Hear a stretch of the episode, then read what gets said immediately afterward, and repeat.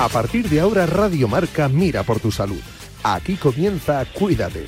Los mejores consejos, todas las recomendaciones, lo que tienes que saber para estar en forma, la salud y el deporte en la radio. Toma nota y cuídate.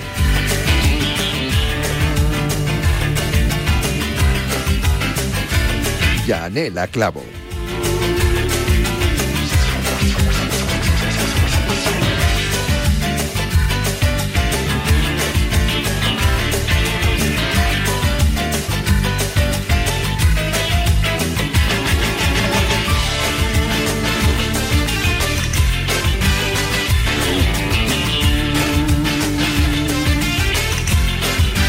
¿Qué tal? Saludos, muy buenas tardes, bienvenidos a Cuídate. Hablamos de salud en Radio Marca. Ecuador de la semana y qué poquitos programas quedan para que empiece el año. Ya sabes que yo me pongo muy nostálgica, muy melancólica. eh, pero también muy contenta y feliz, porque oye, pues nos reunimos eh, con la familia, son unos días, bueno, pues también para intentar eh, estar contentos, estar alegres y disfrutarlos.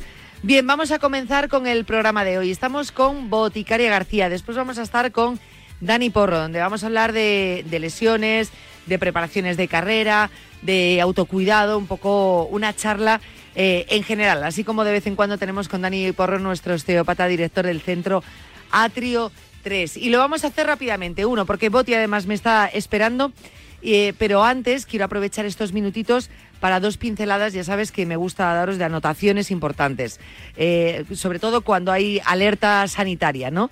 Y quiero comentároslo en este programa. Por ejemplo, retiran varios lotes, importante que lo tengáis en cuenta, de los sensores Guardian 4 para diabéticos por un posible error de precisión en la monitorización de glucosa. Una mala lectura del nivel de glucosa puede llevar a una administración excesiva o insuficiente de insulina debido a un defecto durante el proceso de fabricación. Es lo que está ocurriendo con esos sensores Guardian 4. Eh, podéis ampliar la noticia en el mundo, en la sección de salud del mundo.es y ahí vienen los eh, lotes defectuosos que tienen que retirarse. Así que muy, muy atentos. Además, y todo ello, eh, volvemos a hablar de COVID. La OMS clasifica una nueva variante de interés de la COVID-19, de- denominada en este caso JN1. Pero tranquilidad sobre la base de la evidencia disponible, el riesgo adicional para la salud pública mundial que plantea esta variante se evalúa actualmente como bajo, es decir, rápido aumento de su propagación, aunque su riesgo para la salud es muy bajo. Bueno, pues ya está. Estas dos cosas que quería comentaros. Comenzamos ya, que me está esperando Boticaria García. Eh, cuídate, hoy miércoles.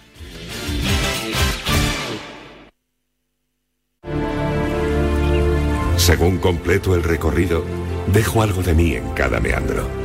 Mis aguas plateadas te hacen eterno grano de uva, en el espíritu de los que buscan tu plenitud tras el reposo. Soy el río Duero, donde nace el vino.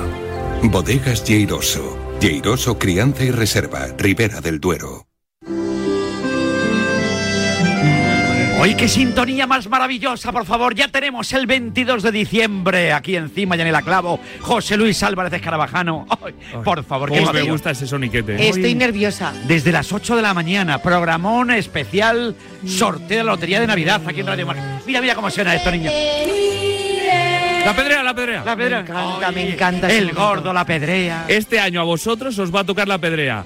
Y a mí, el gordo. Y un jamón. Y un Ah, bueno, y un jamón si queréis también. Y un jamón también, porque vamos a sortear un pedazo de jamón Navidul.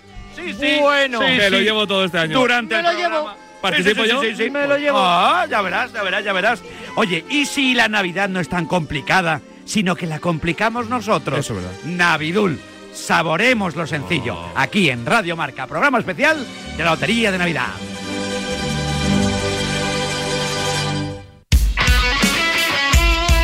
Radio Marca.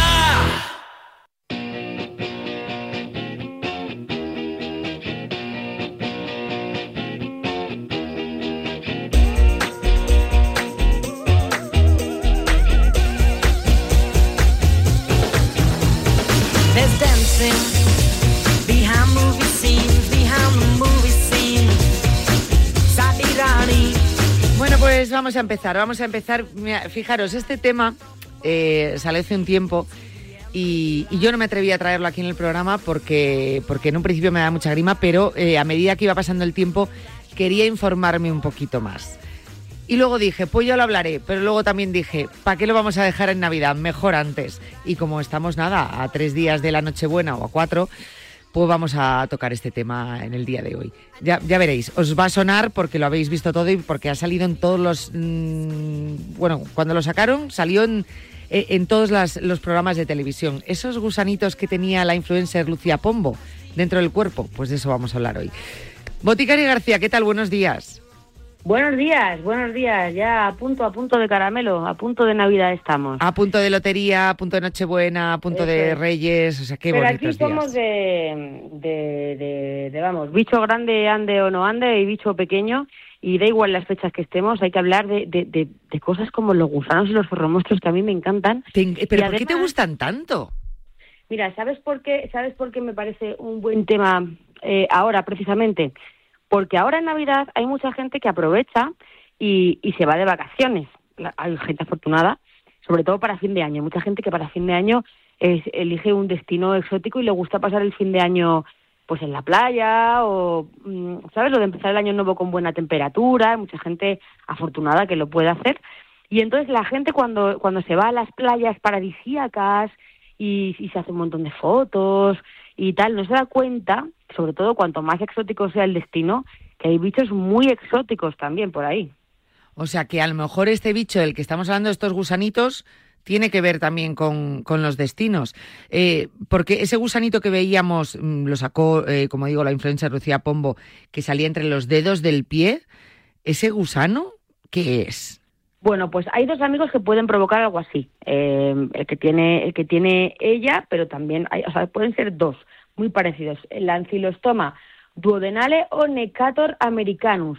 Y aunque ahora nos suene muy raro y lo haya puesto de moda Lucía Pombo, no a su no, no a su como se muy muy a su pesar, eh, pues la prevalencia mundial es de alrededor de atención 576 a 740 millones de personas que esto ocurre sobre todo en, en, en zonas que son poco desarrolladas, en África, en Asia, también en algunos sitios en, en América, en América Central, en, el típico del Caribe, por eso de las vacaciones que digo ya ahora, América del Sur, eso puede ocurrir. Uf, me- pero es muchísima gente, o sea, pero muchísima.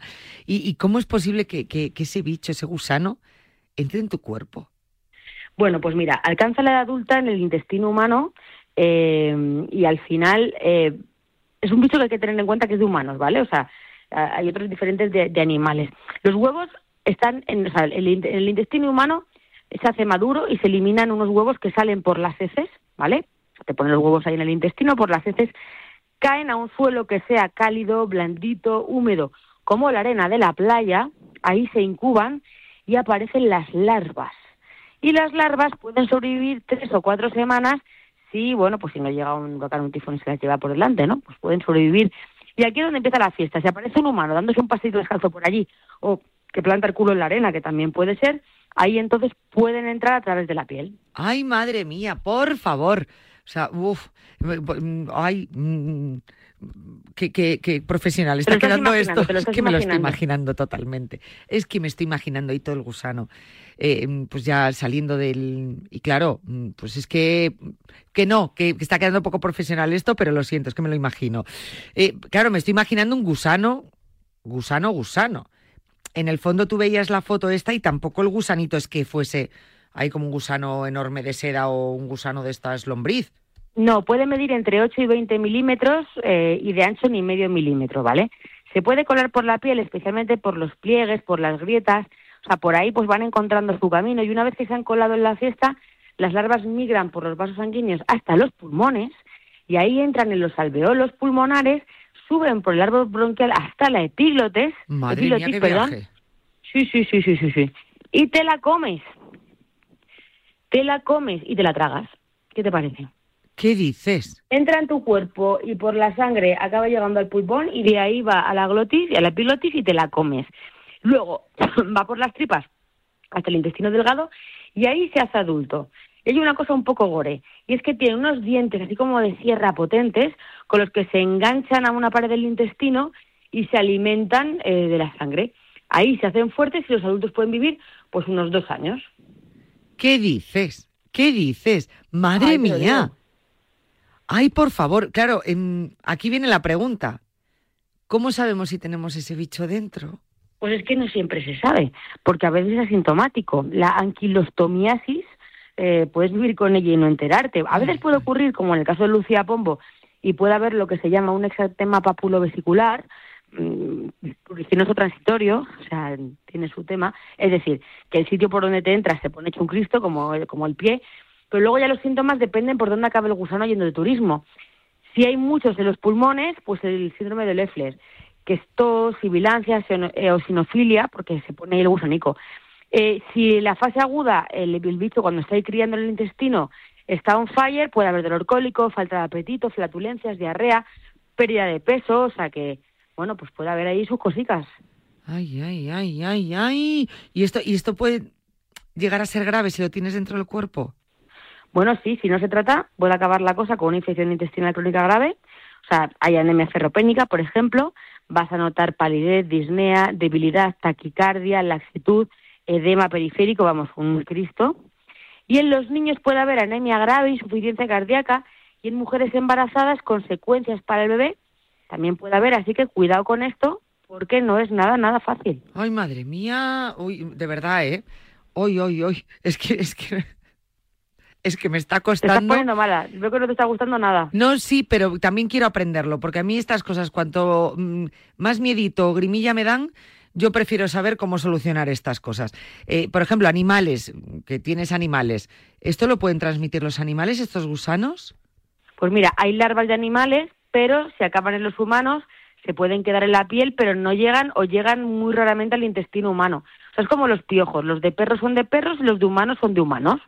O sea, a cada uno le gusta vivir en su sitio. Entonces, esto es una suerte para nosotros porque bastante tenemos con los piojos de, de humanos y con las larvas de, de humanos. Entonces, los de los, los de los perros, eh, los de los perros no. O sea, que puedes pillarlo, pero pero cuando entra en tu cuerpo no puede sobrevivir y entonces no hace ese peregrinaje hasta los pulmones, se queda ahí y tal. No concretamente con estos, eh, con, con los que está dicho, sí que hay otros bichos que están en animales que pueden pasar a humanos. Bueno, pues mira, por lo menos una buena noticia para todos los que tengan animales o estén en contacto con animales eh, respecto a este tema.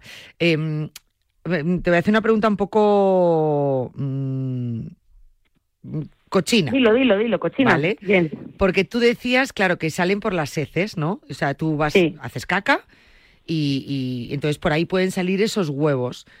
¿Yo puedo ver esos huevos? ¿Puedo saber si los tengo? Si tienes un microscopio, sí. Ah, no, por paso de coger la Al caca. microscopio se ve muy bien. Eh, eh, se toma una muestra de heces, se analiza el microscopio eh, y no se, y no se, si- además si no se refrigera esa muestra y lo miras horas después, los huevos se pueden incubar y convertirse en larvas. Ay, O sea, ¿qué eso está será? muy guay. Serán cochinos. Eh, Sí, sí, sí, sí, sí, sí. Claro, esto si tiene síntomas y tal, pues entonces llevas a analizar las heces, si no, pues no te pones tú con tus cacas a analizarlas. Es. O sea, tú no vas al baño y tienes un microscopio en el lavabo. Pues no. Mm, Esto ya es muy importante. ¿Tiene tratamiento? Bueno, vamos a ver. Hay fármacos antihelmínticos, se llaman albendazol, mebendazol, y luego es importante tratar una cosa que suele aparecer, que es la anemia ferropénica, si la infección es grave, ¿vale? O sea que eso es, eso es importante. Vale, y, y yo quiero evitar, o sea, quien viaje, quien no viaje, me da exactamente igual, quien, quien le esté dando mucha grima como, como a mí esto, ¿cómo podemos evitar estos gusanos? Bueno, o sea, cuando hay huevos que se depositan en el suelo, hay que intentar que las heces no acaben en sitios donde van a pisar descalzos otros humanos.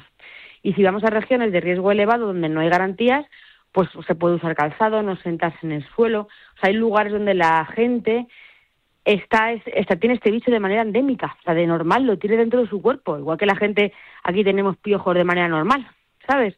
Entonces, en esos sitios se hacen tratamientos masivos cada ciertos meses para intentar erradicarlo, pero es muy complicado que todo el mundo se trate, porque si no se tratan todos y, y no se tratan de manera correcta, pues al final, mientras que uno vuelva con ellos, vuelve a seguir contagiando.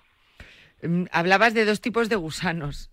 Eres, eres lo peor, porque me has mandado la foto de un gusano que me está mirando. Está mirando, pero, pero, pero es que además este es chungo, chungo. Y este es que además, es- este no es exótico, Es que no este, puedo, es que este no. es de Cuenca también. Es que le estoy tapando la cara porque, madre mía, parece un demogorgon de esos. ¡Ay, qué horror! ¿Cómo se llama este? ¿Cómo, cómo? Demodex. Demodex, sí, Demodex. A ver, es un inquilino habitual de la piel, como te digo, o sea, este está a la orilla del Manzanares, ¿sabes? O sea, no, no, no, no hay que ser, no hay que ser muy lejos. En realidad, donde vive es en los folículos pilosos. Lo que le gusta es comer la grasa de las glándulas sebáceas. O sea, los pelillos nuestros es como su Burger King particular, donde se va a ir a ponerse ciego de colesterol. O sea, que es más parecido al... Pero en todo el cuerpo, entiendo. A los piojos, que le gusta el pelo. Eh, Pues, sí. Este sí, un poco sí, más parecido. Este en vez, en vez de sangre, pues come, come esa, esa grasa. Eh, pero no tiene nada que ver porque, por ejemplo, el, de- el que hablábamos antes, el que tenía Lucía Pombo, que por muy pequeño que sea, pues se veía perfectamente, ¿no? Era como un gusano. Este es más pequeño, este no se ve. Sí, qué son cara cero- tiene, fea. 0,4 milímetros de longitud cuando es adulto. O sea, aunque es pequeño, pero es matón. Entonces no hay que subestimarlo. Tiene cuatro pares de patas, es un ácaro. ¿No? Entonces, bueno, al final tiene cuatro pares de patas con sus garras. Las garras pueden ir destrozando lo que pillan. eh, zonas más sensibles como las mejillas, la nariz, la frente. Que además, ¿qué son esas zonas de la piel? La famosa zona T, donde hay más grasa. Pues ahí es donde le encanta vivir y te deja la zona hecha un Cristo porque la deja irritada y no sabes muy bien por qué, pero la tienes irritada. Madre de Dios. Entonces, eh, entiendo que, pues eso, las, ellos van a los cuerpos que tengan más grasa, ¿no? Sí, a ver, O realmente, pieles más grasas. realmente en zonas donde las glándulas sebáceas eh, al final eh, se produce más grasa de las deseables son el paraíso. O sea, es lo típico de las pieles grasas, pero aunque las pieles grasas son las más afectadas, también hay otros factores que pueden hacer que este bicho se encuentre en su salsa. Por ejemplo, si se usa mucho maquillaje, fármacos como corticoides o inmunosupresores, no limpiarse bien. O sea, es muy importante hacer la doble limpieza, ¿vale? Eso es, eso es fundamental. Y, y bueno, usar limpiadores que retiren la porquería grasa, pero también la hidrosoluble. ¿Sabes? Que hablamos de esos dos tipos de, de- de- de porquería. Entonces, tenemos por eso que utilizar dos tipos de limpiadores, que eso ya lo contamos cuando hablamos de radiografía de un cosmético, que, eh, bueno, pues que al final el agua micelar no va a eliminar en profundidad los residuos grasos. Hace falta un limpiador al aceite para eso. Entonces, con ese tipo de problemas, pues es importante ¿eh? la doble limpieza. ¿Y aquí cómo podemos saber si podemos tener este ay, bicho en el Este cuerpo? bicho. Bueno, pues hemos dicho antes que tenía ocho patas, eh, eh, pe- pero tiene una colita eh, muy característica. Entonces, el bicho vive con la cabeza y el cuerpo metido en el folículo, o sea, como si te- tuviera la cabeza metida en el cubo donde, donde está comiendo, ¿no? Como los dibujos animados. Pero deja fuera la colita. Y aunque a simple vista eh, te puede pasar desapercibido, un dermatólogo sí puede ser capaz de apreciar unos puntitos blanquecinos que se pueden notar si los tocas, además. Entonces, se puede hacer una biopsia también, pero el dermatólogo con la clínica lo, lo, lo puede ver. Madre realmente. mía. Y, no hay, otras pistas. Hay claro, otras eso te iba a pistas decir, a lo mejor algún síntoma o algo. Yo de esto no sé, no tengo el microscopio ni soy dermatóloga. Bueno, pues a ver, pieles muy irritadas, pieles que empeoran con el sol, con el calor. Eh, aparece una cosa que se llama flushing, flashing, eh, te pones como muy rojo. Y el eritema no es simétrico en toda la piel igual, ¿no? Sino que eh, no es como cuando corres que te pones colorado entero, sino que hay zonas concretas donde hay más grasa. Vale, pero claro, mm, zonas, o sea, mm, por ejemplo, las personas que tienen rosácea, que tienen una zona como más, más rosa, más, Sí. más, ¿sabes? Mm, Pues sí, más, más rojita, lo pueden confundir y estar siendo un gusano de estos. Claro, o sea, a ver, el Demodex puede ir por libre, sin acné ni rosácea, es bastante frecuente que vayan de la mano, por ejemplo, la rosácea. Personas con rosácea tienen mayor número de Demodex en los poros que sin rosácea. Pero no se sabe si fue antes el huevo o la gallina, ¿sabes?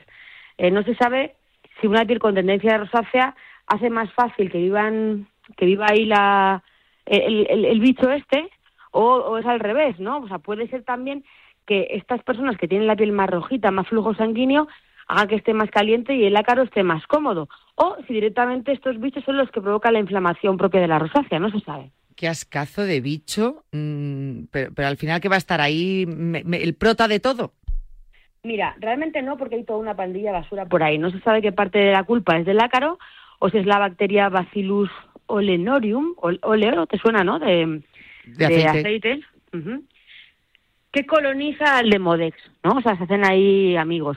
Y muchas veces, pues la rosácea mejora con antibióticos. Y los antibióticos matan a la bacteria, pero no al ácaro. Entonces, no es como muerto el Demodex se acabó la rabia. porque realmente hay más, es todo bastante más complejo. O sea que si matamos al Demodex, mm, la rosácea no tiene por qué mejorar, ¿o sí? A ver, se sabe que en muchos casos utilizas un tratamiento que elimina el Demodex puede mejorar la rosácea. Se ve qué pasa con la rosácea pustulosa, es un nombre tan feo como lo que genera, que dice que hay, bueno, granitos rojos en las mejillas. Pero también es interesante la rosácea que hay, o sea, la rosácea en la que aparece una superficie así rugosa eh, por las colitas blancas de los, de los ácaros, ¿sabes? Eso también, también se ve. La pregunta del millón, ¿cómo puedo matar, iba a decir al Demogorgon por esto de Stranger Sí. Things, ¿cómo puedo matar al, al Demodex? Demodex, Bueno, pues hay varias armas de matar. Por un lado, los fármacos antiparasitarios, la permetrina, que es lo de los piojos, Ah, sí. funciona. Sí, sí, sí, Ah. sí. Eh, No estabas nada desencaminada cuando he dicho que esto era más parecido a los a los piojos. Eh, se administra en este caso no como loción, sino en crema, ¿vale? Aunque hay algunos países con ivermectina se usa mucho de manera oral, por la boca. Luego está la limpieza, la exfoliación, que te va a permitir limpiar el poro, sacar la grasa y sacar al bicho eh, que está ahí cómodamente instalado. Eso está, eso está muy guay. Es, esfolia, bueno, esfoli- esfolias la piel, pero a lo mejor lo tienes que hacer de una forma más profunda, ¿no? Que al final eso con la rosácea mm, no va bien, o con una piel sensible, por ejemplo. Claro, esto es esto es súper importante, súper importante porque eh, no es lo mismo que la lo que la gente entiende por exfoliación, que está pensando en algo mecánico, en un guante de crin, en un producto con micropartículas que pueden erosionar la piel, que una exfoliación con exfoliante químico o enzimático, o sea, nada que ver. Es importante pedir consejo, ¿no? A, eh, real- realmente a un profesional para que te indique el dermatólogo, por ejemplo, y también, en el caso de que queramos buscar exfoliantes, a farmacéuticos que están especializados, ¿no? que, que saben eh, qué tipo de exfoliantes pueden ser eh, eh, estar más indicados en cada ocasión para que se encuentre el producto adecuado, ¿vale? Entonces eso es, eso me parece que es súper, súper, súper importante. Ahora que todos pasen como yo y mm, se googleen y se busquen el Demodex este para ver la cara que me has mandado. Sí, es que es que da mucho, da, da mucho yuyu, pero mola, ¿a que sí? A ver, te- terminas cogiéndole cariñi- cari- cariño tampoco, ¿eh? Pero bueno, mm, termina pareciéndote como un monstruito. No, no, no, no, lo siento, no, no, Goti.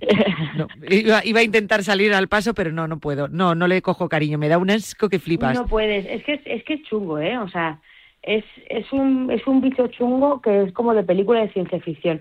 A mí me hace me hace mucha gracia. Aparte tiene como pelos en la cabeza. Sí, sí, sí, sí, sí, sí, sí. Es Sí, como sí, un sí. calvito que, que no se rapa el pelo Bueno, pero y que le salen los si pelos. miras si miras los piojos también es una cosa así parecido, ¿eh? O sea, mola. Pues no habré visto un piojo tan de cerca, pero este es que ya me estoy atreviendo a ampliarlo, cosa que antes no porque lo he pasado fatal. Ah, no, no puedo. Buscadlo, por Dios, buscadlo para que sepáis el programa que llevo. Qué horror. Es que eres un poco Sí, a mí los gusanitos, las larvas y estas cosas, no te puedes imaginar, ¿eh? no te ha molado. Pero no, pero en cambio me gusta saber de ello. Porque como me da tantísimo asco, no quiero tenerlo encima.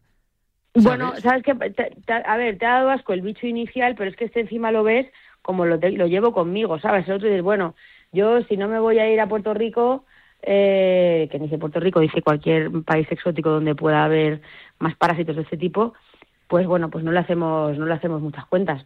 Pero si dices, no, no, es que este va conmigo, es que tengo aquí mis folículos pilosos con un bicho horrible comiéndose la eso? grasa. Es que es eso, que dices, pues será de verdad, ¿eh? Bueno, que, que- que cuando lo busquen, que me digan si es para tenerle asco o no tenerle asco, de Vamos, que verdad. ya te dado el día. Prefería, la- me gustan más las bacterias, fíjate, desde cuando empezamos con esta sección hace unos años, Sí. las bacterias me daban más grimilla, ahora no. Ahora has- No, hombre, ahora me has hecho que ame la Lo bacteria. asocias a microbiota buena, Claro. lo tienes de otra manera. Son bichillos que ahora pues has hecho que consigamos verlos como, como algo bonito. Amigos, Pero este no, este no, perdóname, este no, este no. Es que horror. De Modex. Oh, por favor. Bueno, en fin, eh, eh, lo ahora, que hay. ahora te, te ima- te imagino cuando veas a alguien ahí con psoriasis intentando mirar si tiene si tiene puntitos blancos como la colita así para arriba, ¿verdad? Sí, sí, ahora voy a buscar de Modex por todos lados. No, pero mira, puedes buscar en Google también las imágenes de, de las colitas blancas para arriba en, en la piel para que veas cómo se ve, que es una cosa bastante curiosa. Pero ¿qué hago yo buscándola ahora? ¿Pero por No, qué? Si estoy que es diciendo que me tema da interesante. cola de Modex, ¿cómo, ¿cómo lo busco? De Modex. Pon, de, pon de, mo- de Modex en la piel. Demodex en la piel. Se llama, se llama opérculo. Eh, por si quieres saber más. El opérculo es la colita blanca. Opérculo. A ver, imágenes. Trae las gafas para aquí. A ver, a ver, a ver. ¿Ves? Pero te voy a decir una cosa. Físicamente no se ve tan grimoso como el gusano el otro. Claro, no, no, Ay, el otro ay, gusano ay. es que es un, es que es un alien. No, no, no, perdona. Aquí me ha salido una foto que ya la veo más grimosillo, ¿eh? Ya no te está gustando. Ya no me está gustando tanto. En las primeras no me importa. Me Ay, encanta. ay. De verdad, ¿eh? Qué descubrimientos. La próxima semana tráeme algo dulce, o, aunque sean los pedos de bacterias. Buenas, buenas noticias, que es que si te esfolias puedes ir quitándotelo de encima poquito a poco. Bueno, Algunos se van. Hay que esfoliarse. Hay que El- esfoliarse más. el esfoliante y la doble limpieza, mm, Vamos. mis mejores amigos. Ya te lo digo. La única manera. Ay, Dios mío, que, que, que- tú fíjate la gente que me presentas, ¿eh? Tú fíjate. Lo mejor de cada casa. Lo mejor, efectivamente, lo mejor de cada casa. Me estás presentando. Veremos quién es nuestro prota la próxima semana. Eh, Boti, nos vemos el próximo día. Un beso fuerte. Un abrazo. Adiós. Las apuestas de goles llegan a Radio Marca. De domingo a jueves a partir de la una de la madrugada, analizamos las mejores claves y los mejores consejos para apostar con responsabilidad y la mejor información posible. Las apuestas de goles llegan a Radio Marca. Con Pedro Pablo Parrado y Javi Amaro. Cuidado con la sopa, que quema. Siempre hay alguien que cuida de ti. En Autocontrol, anunciantes, agencias y medios, llevamos 25 años trabajando por una publicidad responsable. Campaña financiada por el Programa de Consumidores 2014-2020 de la Unión Europea. Ya está aquí el calendario de Adviento de Marca. Del 1 al 24 de diciembre encontrarás una entrevista exclusiva cada día de deportistas y personalidades del deporte nacionales e internacionales y además premios sorpresa. Descubre cada día la entrevista en marca.com.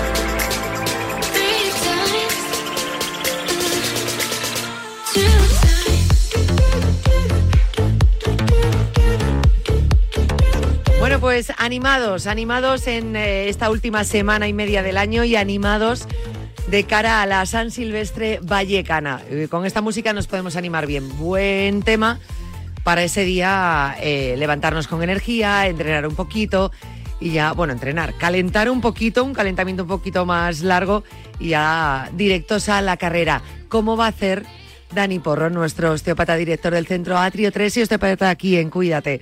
Dani, ¿qué tal? Muy buenas tardes. Muy buenas tardes, Yanela, ¿cómo estás? ¿Tú preparado? ¿Tú te pones musicote de esto, temazo, para el día de la carrera? Que va, soy bastante rancio. ¿Qué dices? Sí, sí, la gente está acostumbrada a correr. Yo sin música no corro, yo si no sé qué, no sé. Todo lo contrario, yo necesito el sonido de mi zancada, el sonido de, de los pajaritos y, bueno, el que tiene suerte de correr al aire libre, claro. Eh, o sea, al aire libre me refiero en el entorno natural, ¿no? Entonces, no, no, los cascos me impiden nada más un poco esa- ese nivel de concentración, todo lo contrario. Si escucho los podcasts de Radio Marca, los escucho aparte, cuando estoy cocinando. Ese es mi momento. O sea, que lo de ponerte música a ti que te active y todo esto, nada, tú eres muy Eh, rancio. Sí, sí, yo soy muy rancio, las cosas como son. Me puedo activar en otro momento, pero para correr el, el movimiento me lo pide y lo necesito. La verdad es que hace mucho tiempo desconecté el tema de la música y cuando corro entreno me dedico a, a lo que me dedico, porque si no, no hay nivel de concentración. Pues deberías volver a la música. La música Pues también sí. concentra y, y- y te marca también mucho el ritmo. ¿eh? Mucho, mucho, mucho, mucho. De hecho, mira, Natalia Freire me propuso cuando, cuando creamos el último runner o Cuídate Runner ahora, eh, una de las canciones de Movie y era un poco con el ritmo de la carrera. O sea, que bueno, que tienes razón, que no te voy a quitarle la razón, que es verdad. Pero no. Pero por ahora te sigo entrenando así y me va bien. Bueno, bueno, bueno, está bien, está bien. Claro. Por cierto, que hablamos mucho de la San Silvestre Vallecana, que es la Nederlanden San Silvestre Vallecana, ¿eh? Que es la nueva nomenclatura que tiene ahora la, la- la carrera. Nederlanden San Silvestre vallecana. Bueno, tú estás preparado ya, tú estás listo, ya con tu ropa, como siempre, tanto Martín Saqueta como tú siempre nos decís que días previos, y mucho menos el día de la carrera, no estrenemos ropa, pues Nada, seguro que más nada. o menos estás con, con, por- con la equipación que vas a utilizar el día 31. Sí, sí, sí. Además, normalmente siempre, o sea, sí es importante eh, el, tema de la ropa, que nos damos cuenta a lo mejor mucho más la gente que corremos en, en montaña, ¿no? Porque pasamos más frío, llevamos más ropa, yo llevo siempre bastante más abrigo de lo normal, por si acaso, sobre todo cuando hemos tenido algún problema, pues somos más conscientes de ello. Y sí es cierto que la ropa es muy importante, tanto una ropa térmica adecuada, pero que no estrenemos nada, ni ropa ni zapatillas. Eso es súper importante, porque luego pueden aparecer verdaderos problemas. Estamos hablando de es un 10K, ¿vale? Entonces tampoco eh, tiene que ser una ropa bueno que aguante por las rozaduras y demás, pero sí importante que aísle un poquito el frío, que saque la sudoración y que y bueno que, vayamos preparándonos para, para lo que nos pueda venir, que por ahora se prevé buen tiempo, pero ya sabemos que es invierno y puede cambiar mucho la temperatura, pero está estar bien, bien acoplados y como decía una profesora mía, es importante que tanto las piernas, la cabeza, eh, sobre todo los que padecemos de tener poco pelo, y las manos, ¿sabes? Que hay gente que a nivel de la mano sufre bastante a la hora de luego de correr. Entonces, bueno. Yo sufro una- muchísimo con las manos, no, Yo también, bueno, ¿eh? no solamente corriendo, o sea, yo salgo por la puerta y ya directamente Sí, tengo eh, cubitos de hielo, o sea, tengo las manos congeladas. problemas de circulación. Los calcetines también es otra prenda bastante importante, que no, ya no estamos hablando tanto de que sean súper abrigados, sino sobre todo que sean bien transpirables, ¿vale? Y bien justos, entre comillas, ¿eh? Tampoco nos liemos que cuando hablo de bien justo no significa que sea un calcetín compresivo ni, ni ni siquiera un calcetín que esté muy ajustado, pero sí, sobre todo, sobre todo, sobre todo, que no nos quede de más grande porque aparecen luego rozaduras. Repito, en los 10K no suele haber ningún tipo de problema porque es una distancia medianamente corta, pero, cuando hacemos distancias más largas, el ir con calcetín que no está adecuado a la zapatilla, una zapatilla no está abrochada, estas cosas que parecen de, de colegio, pero que luego sucede, ¿no? Es que he tenido una rozadura porque el calcetín me fui rozando y, me, y no lo entiendo. Y una cosa que los podólogos implican mucho en ello también, que es el corte de uñas, Yanni, que esto, yo que sé, que, que se lo Muy tengan que decir a, a corredores expertos porque luego van con, pues eso, con la zancada más corta, van con rozaduras, me veo algunos casos con sangre. Bueno, todo esto, cuidado con ello. O sea, eso tiene que ser, vamos, de, de muy, muy importante. O sea, lo primero prácticamente que para salir para correr. Y luego, bueno, como nos decía muchas veces los nutricionistas, importante también eso que siempre lo implico, ¿no? El tema de la alimentación. No innovar ese día, ¿vale? Cualquier tipo de carrera, cualquier tipo de competición no requiere de, de innovar. Hay gente que me dice, bueno, pues no, esa misma noche yo me preparo y con un poco más de hidrato de carbono para... Bueno, todavía te queda mucho. Y el no comer tampoco, es decir, porque hay mucha gente que dice, para no estar pesado, mira, no como nada. No, hombre, tampoco es esto, porque luego a lo mejor te metes alguna barrita energética, alguna cosa que tampoco tu estómago está preparado para ello, y es casi más un problema que otra cosa. Entonces, yo creo que lo importante es tener la alimentación que tenemos cada día. Si nos va bien, es equilibrada, va todo estupendo. Que la comida, por cierto, es muy importante en el cajón que vayamos a salir. Cuando para todos los oyentes nos entiendan que no son expertos en tema de la San Silvestre, el cajón es un poco donde nos mide el, el tiempo que hemos realizado durante carreras anteriores, o si somos no somos expertos, somos amateurs, y va a ser la primera San Silvestre que corramos, lo normal es que corramos en el último cajón. El último cajón que es aproximadamente, si no me equivoco, a las 6 y 20 de la tarde. Que, sea, que salga a las 6 y 20 de la tarde es el pistoletazo a las 6 y 20 de la tarde, pero con el mogollón de gente que suele haber, a lo mejor sales a las 7 y cuarto, ¿vale? Por decir de una manera. Entonces, es importante que haya un buen espacio entre la hora de la comida y la hora de salida de la carrera, ¿vale? Porque, bueno, los, internacionales salen más tarde y comen mucho, mucho más pronto y a lo mejor luego toman un tentempié. A nosotros casi que no nos va a dar tiempo, los que somos amateur, lo normal es comer, yo, mm, para que os hagáis la idea, la idea es intentar terminar de comer sobre las dos y media, como muy, muy, muy tarde, las tres, ¿vale? Y tomar algo caliente un poquito antes, eh, que no inflame el intestino, como por ejemplo, pues a lo mejor hay gente que está acostumbrada al café después de la tarde, pues bueno, pues a lo mejor ese día lo tenemos que cambiar por un poquito de té, ir bien hidratado porque no nos engañe que el frío también nos deshidrata, ¿vale? Que parece que el calor deshidrata más, pero bueno, el, el frío hay que tener cierto cuidado también con ello, por si acaso, bueno, pues sudamos muchísimo. Quizá con el no- frío tengamos menos sensación de sed. Entonces no, tenemos ese aviso del cuerpo, ¿no?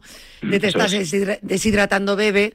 Y, Eso es. y- y- y entonces es peor. Por lo tanto, tenemos que obligarnos nosotros a esa hidratación. Así es, o sea, parece como que no nos hace falta y nos hace falta muchísimo. Y lo que siempre aboco a, a nivel, bueno, cuando hablamos sobre todo de la preparación en verano, que lo llevamos muchos años hablando también, Jane, es importante que eh, la hidratación no solo sea agua, ¿vale?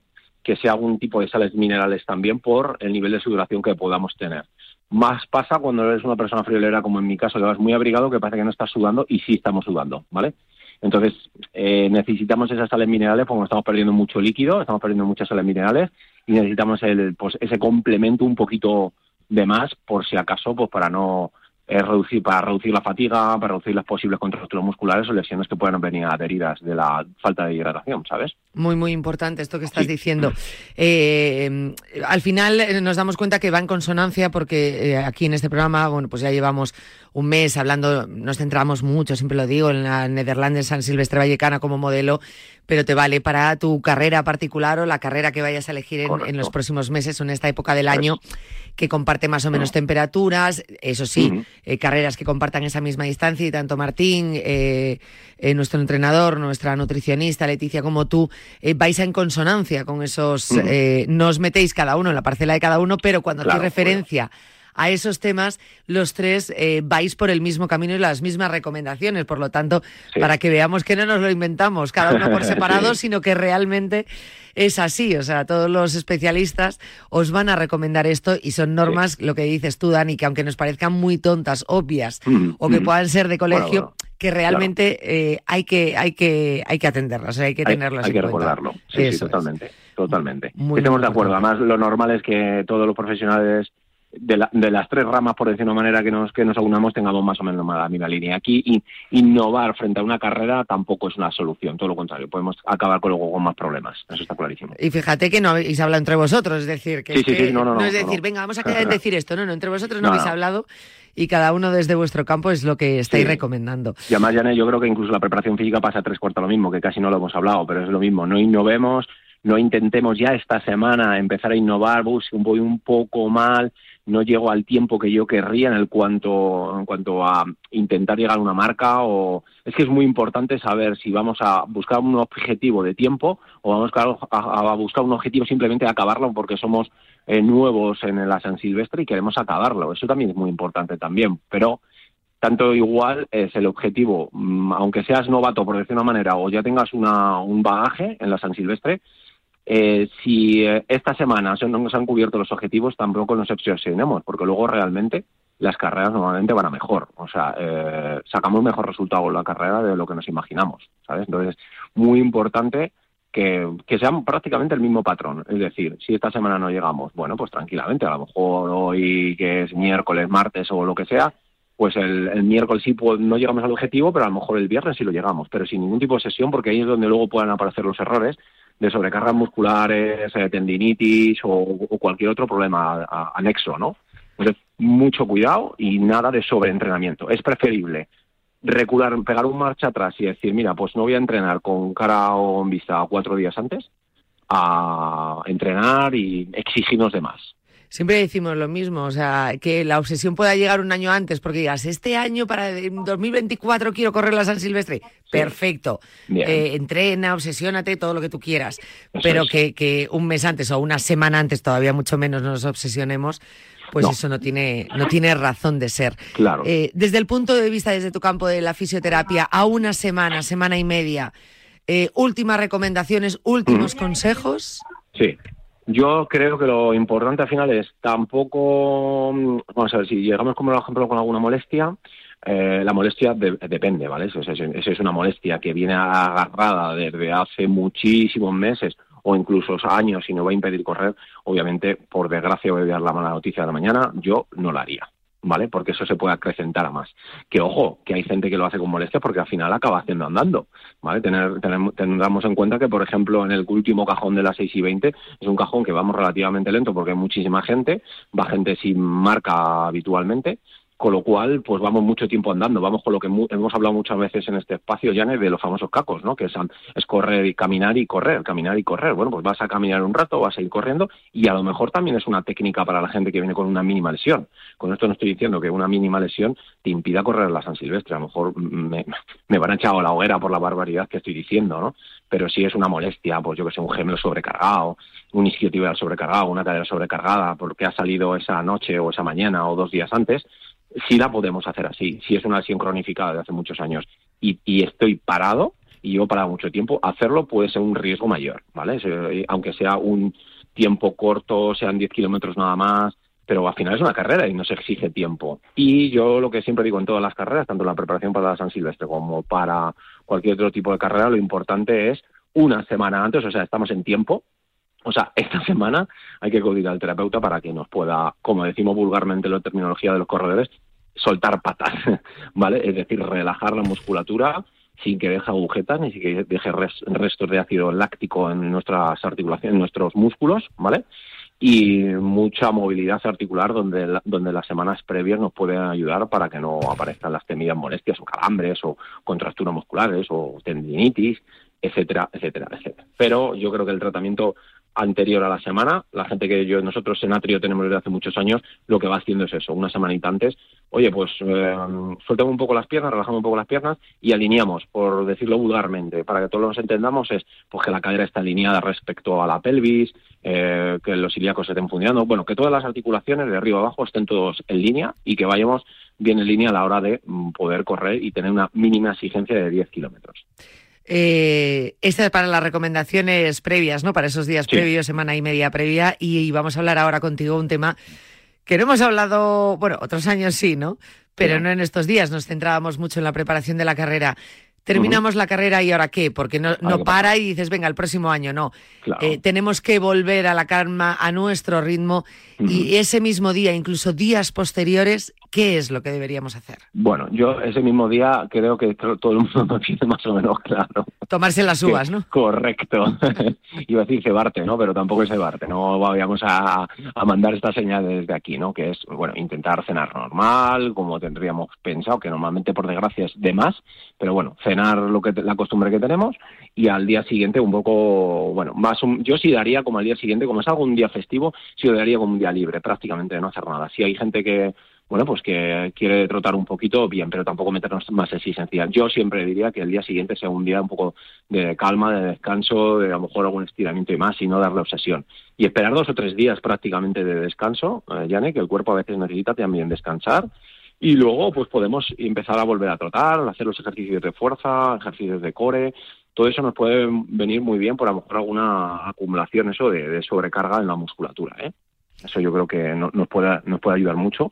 Y obviamente tres o cuatro días más tarde, pues, eh, pues que nos ayuden también el terapeuta a liberar un poco piernas y al siguiente objetivo, por, por, por supuesto, que puede ser un objetivo de, de al año que viene o que puede ser un objetivo de una próxima carrera que sea X, la de que sea dentro de un mes, dos meses, tres meses, cuatro meses. Que Tenemos en seguro- cuenta que... Sí, Lo- perdona, ya. lo- no, no, te iba a decir que los que hayan corrido o que habitualmente vayan a carreras, pues tendrán varias a lo largo del año. Sí. Otros dirán, me ha gustado como primera experiencia, me voy a preparar más para la del siguiente año. De hecho, Claro. quiero hacer hincapié en esto que estabas diciendo, porque hablas, eh, hablábamos mucho en los días previos, ¿no? Eh, bueno, pues poder ir al fisio, ¿no? Para descargar la zona, tal, y que te ayude para el día de la carrera. Importante también, después de la carrera, acudir al fisio también para descargar por esa sobrecarga que podamos tener, o, o aunque no tengamos nada, bueno, pues para ayudar, ¿no? A, a volver al- al- a la calma. Eso es, efectivamente. Sí, yo creo que la vuelta a la calma es muy importante, pero la vuelta a la calma activa, es decir, una vuelta a la calma y ahora decir, me voy a tirar 18 días sin hacer absolutamente nada, ¿no? Tienes mon- un montón de gama de cosas de que puedes hacer, desde nadar, montar en bici. También es cierto que vamos a ser realistas. Estamos en- hablamos desde Madrid y bueno, de Madrid pues a lo mejor normalmente enero y febrero suele ser una época que hace bastante frío, hace viento, entonces habrá hacer ciertos deportes que van a ser complicado. Bueno, si tiene que ser indoor, pues indoor, no hay ningún problema. Si tiene que ser hacer un pilates, hacer un yoga o hacer ejercicios de fuerza, no va a haber ningún tipo de problema. Eso tampoco, todo lo contrario. Nos va a ayudar muchísimo a, a distinguir la musculatura que se haya podido y, y no perder ese esa memoria USB, como digo yo de broma, ¿no? De que tienes un bagaje y has hecho 10 kilómetros. Y por supuesto que no dejar de entrenar, porque si al final lo que vas a hacer es hacer una carrera al año, bueno, pues yo conozco que hay gente que solo hace la, San Silvestre, Yane, y bueno, pues entrena periódicamente. De hecho, ayer hablaba mismamente con un paciente y oyente habitual que me decía, pues mi mujer va a correr la San Silvestre y yo la he corrido 15 años seguidos. Hostia, digo, y, ahora, y no había corrido nunca, no, está empezando a entrenar. ¿Hace cuánto? Dos meses. Un poco de riesgo esto, pero ha sido muy inteligente. Voy a hacer una San Silvestre de 5 kilómetros, en la Vallecana, para que al año que viene ya esté preparada para la Vallecana. Es decir, se están preparando conscientemente un año antes para lo que le puedes venir dentro de un año, con lo cual ese ya va a ser el post sea, está haciendo un post-carrera y un pre-carrera, o sea, un pre-competición y un post-competición. Ya se está preparando para lo que pueda venir. Eso ya es muy pro, ¿eh? O sea, muy bien, muy bien organizado, muy bien preparado y encima eh, son clientes habituales, vienen a tratarse para relajar piernas por la cantidad de kilómetros que pueden hacer y que si encima es una persona no experimentada, pues va a empezar a, a notar la experiencia que es correr y la gratificación que tiene él también al correr y el acabar una carrera. O sea, que es muy, muy bonito y muy importante y, y muy formal. Eso es, es, es lo recomendable, lo que deberíamos hacer todos. Total. Que es verdad que cada vez estamos tomando más conciencia, algo bueno, ¿no? Sí. Eh, que es el, el autocuidado y el protegernos frente, en este caso, lesiones, ¿no? Pero es muy Sí. importante adelantarnos eh, a todo ello. Eh, Totalmente. Bueno, yo creo que en este mes, la próxima semana todavía nos quedará alguna pincelada que haya que dar eh, sobre la San Silvestre Vallecana o sobre tu carrera popular, la que tengas tú personal eh, o tu meta y objetivo. Eh, pero bueno, que en este mes y medio os hemos ayudado mucho a preparar esta Nederlandes San Silvestre eh, Vallecana. Yo antes de despedirnos, Dani, eh, Sí, digo, bueno, pues eh, como nos centramos mucho en la, en la Vallecana, a mí me gustaría también tocar un tema porque dirá algún oyente, oye, que yo no corro, que no voy a correr ninguna carrera. Bueno, no pasa nada, también para ti eh, vamos a hablar y como no va a haber ya consultas hasta 2024, me Ujú. parece muy lejano, pero que está ahí, que es la próxima semana ya, Tan lejos, ¿no? eh, tan lejos no, tan lejos no está. Eh, me gustaría hablar, como para cerrar el año, ¿no? Sí. Eh, de algunas de las consultas que más sueles tener dentro de la, de la del, de Atrio 3 y dentro de la consulta eh, de Cuídate. Y, y tú me comentabas eh, de lesiones que se dan un poco por estacionalidad. Sí, también. ¿no? Eh, Eh, que hay, sí. hay lesiones que tienen su auge dependiendo de, de la época del año y de repente viene, pues, pues estacionalmente, en estos dos, tres meses, está habiendo un auge de este tipo de consultas. Concretamente, marcabas los dolores de lumbares, cervicales, hombros y cadera. Sí, eh, esto más que estacional, que también es estacional, ¿eh? ya no estás en, en lo cierto, cuando lo hemos estado comentando, también es un eh, es una estadística que he hecho muy, muy regionalmente, cuando regionalmente es pues con pacientes míos que son también terapeutas, amigos míos que son terapeutas y un poco indagando en la propia información, Hablo de estacionalmente, por ejemplo, de pandemia hasta ahora mismo, ¿vale? La desgraciada pandemia que hemos tenido nos ha repercutido en qué, por ejemplo, ahora lo vais a entender por qué, especialmente lo que dices tú, Janela, en, esas, en esa musculatura, en esas articulaciones o en esos grupos musculares. Principalmente porque la pandemia lo que nos ha hecho es que hay mucha gente haciendo todavía teletrabajo. El teletrabajo lo que ha impedido es que ya no nos movamos tanto, aunque parece que sí, pero no nos movemos tanto, con lo cual lo que nos está suponiendo es que las sillas ya no son o eh, ya no vas a tu puesto de trabajo tanto como antes, con lo cual no tienes que joder el transporte, o no tienes que llevar en coche, moverte hasta la oficina, bajarte a comer, no sé qué, no sé cuántos. Eh, la silla no es en la que estabas acostumbrada habitualmente, con lo cual problemas de cadera que antes no teníamos tanto, o a lo mejor es casualidad, ojo, ¿eh? Eh, estamos teniendo muchos problemas de cadera y muchos problemas de lumbares, porque digo yo vulgarmente que la gente se sienta en ese cajón que es la, la silla y el pupitre y nos y nos, nos está costando mucho esa movilización articular. La gente sí sigue entrenando, yo no digo que no la gente no entrene o que sea más consciente de que salimos a lo mejor un poco más, pero esa movilización o esas lumbares o esa cadera está sufriendo mucho más. Además, eh, más que zona lumbar específicamente, cadera, cadera. O sea, cuando hablamos cadera, son musculatura o articulaciones tan importantes como psoas, el trocánter mayor, todo eso que suena tan raro, esas son musculaturas o articulaciones, como bien digo, que están sufriendo de más últimamente. Luego, obviamente, la parte cervical es un poco por lo mismo, ¿vale? Posiciones de ordenador tan, de tantísimo tiempo, ya no te levantas casi o no tienes que ir al, sitio a comer, sino es que te ah, das un paso a la, a la izquierda y, ahí sigues prácticamente comiendo, o gente que sigue comiendo en su ordenador, ¿vale? Que no, que es que no se mueven del asiento, con lo cual los problemas cervicales y de bruxismo, que hemos hablado muchísimo sobre el bruxismo en, en Cuídate, Jane, nos está pasando tres cuartos de lo mismo. No hay ese, esa desconexión, por decirlo de alguna manera, con lo cual también un consejo va en que sí necesitamos una desconexión, por lo menos si tenemos jornadas partidas, desconectarte de alguna manera de todo ese entorno de trabajo, aunque sea salir a la calle un segundo o hacer otra cosa, pero que te desconectes porque nos estamos encontrando muchos problemas. Y luego, estacionalmente, obviamente, dolores de rodilla, dolores de caderas, eh, o tobillos suelen aparecer cuando nos estamos preparando más carreras. No es ahora, porque no es la temporada, pero cuando ya empieza más temporada de carreras, que la gente que es más profesionalizada está o que tiene un recorrido o que tiene un calendario de carreras más, pues lo normal es que al meterle más kilómetros están más sobrecargados ahí. Y enero, febrero, eso sí que ya lo tengo estadísticamente porque llevo 17 años en esta profesión ya y me estoy dando cuenta. Diciembre, sobre todo época que estamos teniendo ahora mismo en Madrid, muy húmeda, está lloviendo, hace fresco, sale el sol, bueno, hay un poco de cambio de clima como es diciembre. No me lo digas. diciembre, enero y febrero, problemas lumbares a saco, hablando mal y pronto, problemas de bruxismo a saco y zona lumbar también. Y os va a Ah. sorprender. La zona lumbar, ¿por qué es? Por la zona lumbar es porque el riñón, que es el regulador que tenemos para que todos nos podamos entender un poco con el termostato este que tenemos en las casas, es el que nos va a regular la temperatura corporal.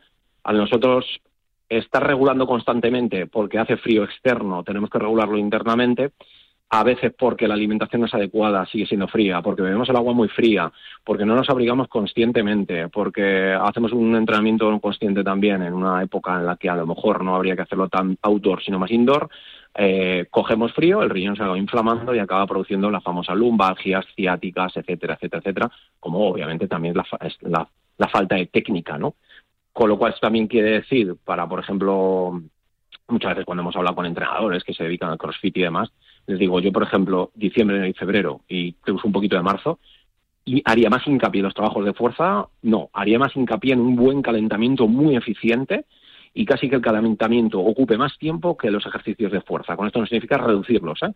pero que el trabajo de movilidad articular sea mucho más importante y que el calor nos aporte a nuestro organismo tanto a nivel muscular con el estiramiento final, la movilización articular del principio y lo que ingerimos y lo que bebemos, nos dé ese calor para que la zona lumbar no esté, no esté afectada. Es muy importante, sobre todo diciembre, enero y febrero, que es cuando empezamos a tener ese tipo de consultas a nivel lumbar. Los meses de, ma- de más frío, ¿no? Sí, Donde sí, sí, bajan más las temperaturas. Ah, bueno, y también cervicales, Yane. Es que es una eh, eso te iba a decir, cuando te he dicho no me lo digas, porque dije yo, a ver si lo adivino, ¿cuál es la lesión más? Yo pensé que iba más por las cervicales, por el cuello, por el tema ese de ir más encogidos por el frío, ¿no? También, totalmente. Eso Sí, lo he aprendido de ti hace Sí, años. Sí, sí, sí, sí, sí, sí, Y, no, y no ha cambiado, sigue siendo igual. El paraguas al final, si tú llevas un paraguas a lo mejor, por ejemplo, o hace frío, y te acabas encogiendo inconscientemente, ¿vale? También nos puede producir que es época de vértigos, mareos un poco porque hace aire, se puede entrar en el pabellón auditivo, nos puede producir ese mareo y al final acabamos encorvándonos y acabamos con una sobrecarga cervical bastante importante, que esto no es nada paranormal. Incluso te voy a decir una cosa que va a decir la gente, venga, hombre, eso sí que es una chorrada con un piano, pero es que sucede muchísimos casos, ¿vale? El dormir no correctamente en épocas de invierno acaba sobrecargando muchísimo a nivel cervical y en invierno, como hace más frío, no estás tan, tan esplayado en la cama, por decir una manera, estás más encogido, a lo mejor encima de la almohada ya no te está haciendo lo que te tenía que estar haciendo, estás encogido, te produce más dolores cervicales y a la vez estás apretando la mandíbula porque tienes presión frente a la almohada y te está creando más presión también y sigues apretando más y sigues creando problemas, ¿sabes? Mira, me estoy apuntando aquí temas para abrir 2024, que también hemos hablado en Cuídate, pero obviamente de vez en cuando hay que recuperarlo. ¿Cuál es el descanso perfecto? El descanso, cómo hay que dormir, la almohada, la elección de la almohada, es. eh, la posición, dudas, Sí. ruegos y preguntas. Vamos a hacer una especial del eh, descanso Guárdatelo higiénico. Del descanso, ¿eh? O sea, me apunto a eso y si quieres, cuando tú quieras, a primeros de año, eh, nos hacemos un, un tema este porque es muy importante que todavía nos siguen preguntando igual que qué zapatilla me tengo que poner o qué uno tengo que entrenar, es cómo debo dormir y es muy difícil. Es una- pues cada uno necesita de una manera, pero cada espalda necesita una cama distinta y cada espalda necesita una almohada distinta. Ojo con eso, ¿eh? Muy importante. Muy, muy importante. ¿Cómo saber elegirla? Porque muchas veces vamos a elegir la almohada y decimos, eh, a mí me gustan más blanditas, más duras, pero no tenemos en cuenta eh, cómo es nuestro cuerpo. a lo mejor incluso con nuestro eh, terapeuta, nuestro oficio, nuestro osteopata, sería él el que debería ayudarnos a elegir la almohada y no nosotros el que vayamos a la tienda, la probemos y La primera decimos, que pillemos. "A mí- no, a veces es como, a mí me gustan blandas.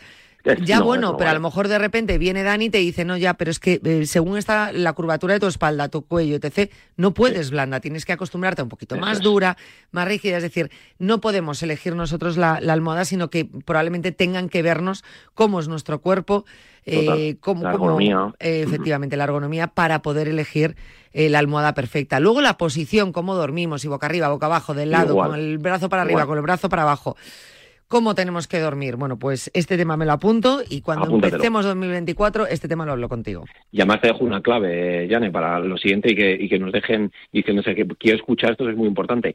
Tú hablas de almohada blanda o dura y yo hablo de altura de la almohada. Es verdad, y Ojo, no ¿eh? tiene nada que Y ver, de ¿no? altura de la cama también. Y bueno, también tiene que ver por la dureza de la almohada, pero mm, tiene influye más que sea alta o que sea baja. Lo, de- lo dejo ahí. Al- mira, me estoy apuntando. Altura, almohada, blanda, dura, alta, baja. Alta, baja, colchón, altura de la cama, madre También, mía. También, porque nosotros no somos, no vivimos en, en Oriente y no tenemos la espalda ni comemos lo que comen en Oriente y ellos están acostumbrados a lo mejor en un dormir en un tatami que está prácticamente en el suelo. Madre y el aislamiento es muy es muy distinto también, ¿eh? Uf, esto es para un tema largo, ¿eh? O sea, que a lo mejor para dos o tres días incluso. Pues sí, o sea, bueno, si quieres dormir en un camping, pues bueno, para un tiempo vale, pero con buen clima. Pues nos vamos a, a preocupar de este tema de cara a 2024. Claro Eh, Dani, Bueno, que solo me queda darte las gracias, darte las Gracias gracias. Eh, estoy aprovechando con todos vosotros que nos acompañáis durante el año, eh, pues eh, ya te despido hasta 2024. ujú, Eh, darte las gracias por un año más estar con nosotros, y por mucho más. por muchos más que estemos juntos. Y, y siempre, además, ahí al pie del cañón, que, que está Dani de los primeritos, ¿eh? Eh, Se requiere alguien para cuídate y Dani automáticamente ya ni levanta la mano, directamente está aquí, pero estoy dispuesto. Claro que sí. Y, y la verdad que es muy de agradecer. Así que, Dani, te mando un abrazo muy fuerte, la mayor de nuestras gratitudes, que sabes A que te siempre. queremos mucho Yo igual. y que, y que en los primeros días de, de enero vas a estar aquí con nosotros y, y vas a estar muy pendiente de los objetivos que nos marquemos para este 2024. Como siempre, pues nada, felices fiestas a todos y especialmente a ti, Yane, y a toda tu familia y a todo Radio Marca. Y muchísimas gracias, como siempre, de tenerme dentro de esa familia tan importante, que para mí es muy importante. Cuando es un pilar estás, de- importante. cuando estás dentro del círculo de la familia, de aquí no se sale, ya te lo digo. Besitos Claro para sí. Un para tu grande. madre, para tu pareja, para, para todos y, y de verdad que te queremos mucho, Dani, que tenemos Igualmente. en una semanita o así ya estás por aquí. Y gracias, gracias por todo. Nos vemos en Atrio A ti, como 3, ¿eh? Un besote grande, Yane. Un abrazo. Felices fiestas a todos. Felices fiestas. Hasta luego. Eh, nosotros nos despedimos. Es miércoles, Ecuador de la semana, ya lo sabes. Nos vemos mañana jueves a la misma hora, a las 3 de la tarde, aquí en Cuídate, con muchos más temas, con nuevo libro. Muy pendientes también, si estáis pendientes de hacer la lista de Papá Noel, de los Reyes Magos, esa famosa carta, que haya algo saludable, algo que tenga que ver con la salud. ¿Qué es un libro? Un libro. ¿Qué es un gadget saludable? Un gadget saludable. Me da igual, pero que tenga que ver con la salud. Nosotros también te hemos eh, ido ayudando aquí en este programa a que confecciones esa carta de los Reyes Magos. Eh, seguiremos haciéndolo en estos días, que estamos a tiempo. Que seas muy feliz, cuídate. Nos vemos mañana a las 3 de la tarde aquí en Radio Marca. Adiós.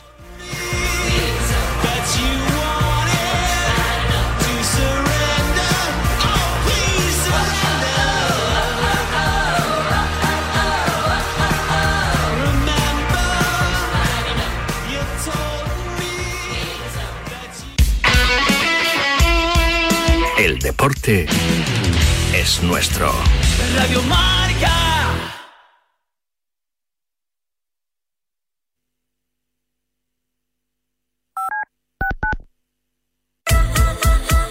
Marcador Europeo vuela cada semana en Radio Marca. Desde las 6 de la tarde a las 11 y media de la noche, el programa con más horas de Champions y Europa League de la radio española.